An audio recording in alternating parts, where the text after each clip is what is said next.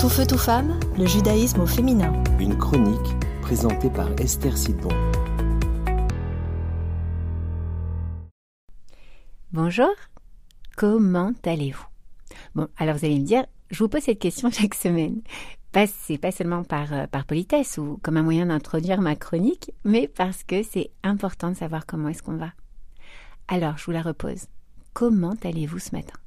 Sur une échelle de 1 à 10, 1 étant le moins bien et 10 étant le mieux, à combien vous vous auto-évaluez?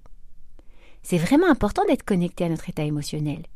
Parce que si Hachem, Dieu, a créé les émotions, c'est pour nous permettre d'interagir avec notre environnement.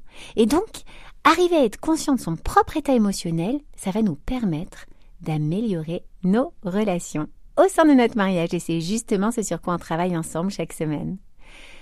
Or, malheureusement, la société dans laquelle on vit, elle ne fait pas vraiment cas de notre santé émotionnelle.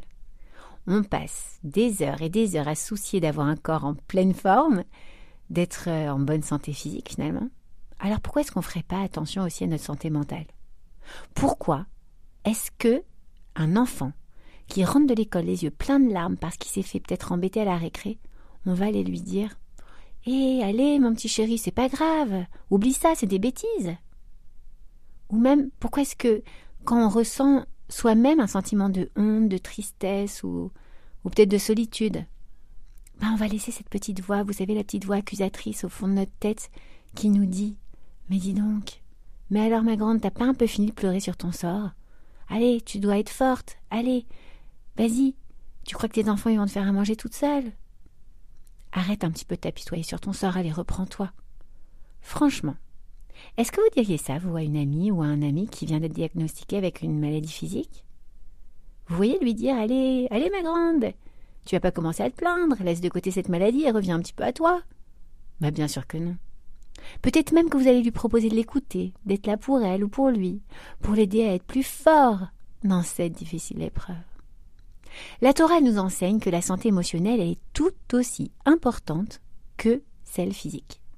Et il faut même y faire très attention.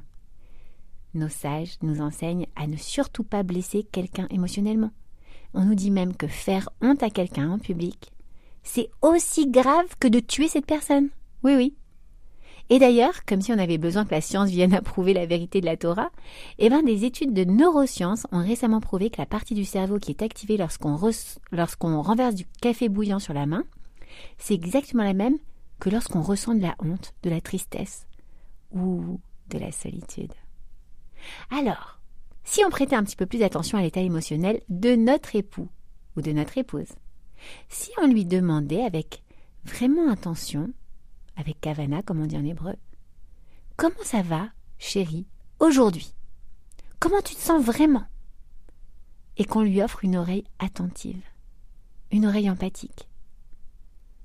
Si votre mari vous dit qu'il est anxieux en ce moment, qu'il se sent stressé, arrêtez votre activité, tournez-le vous vers lui, regardez-le dans les yeux, écoutez ce qu'il a besoin de partager avec vous.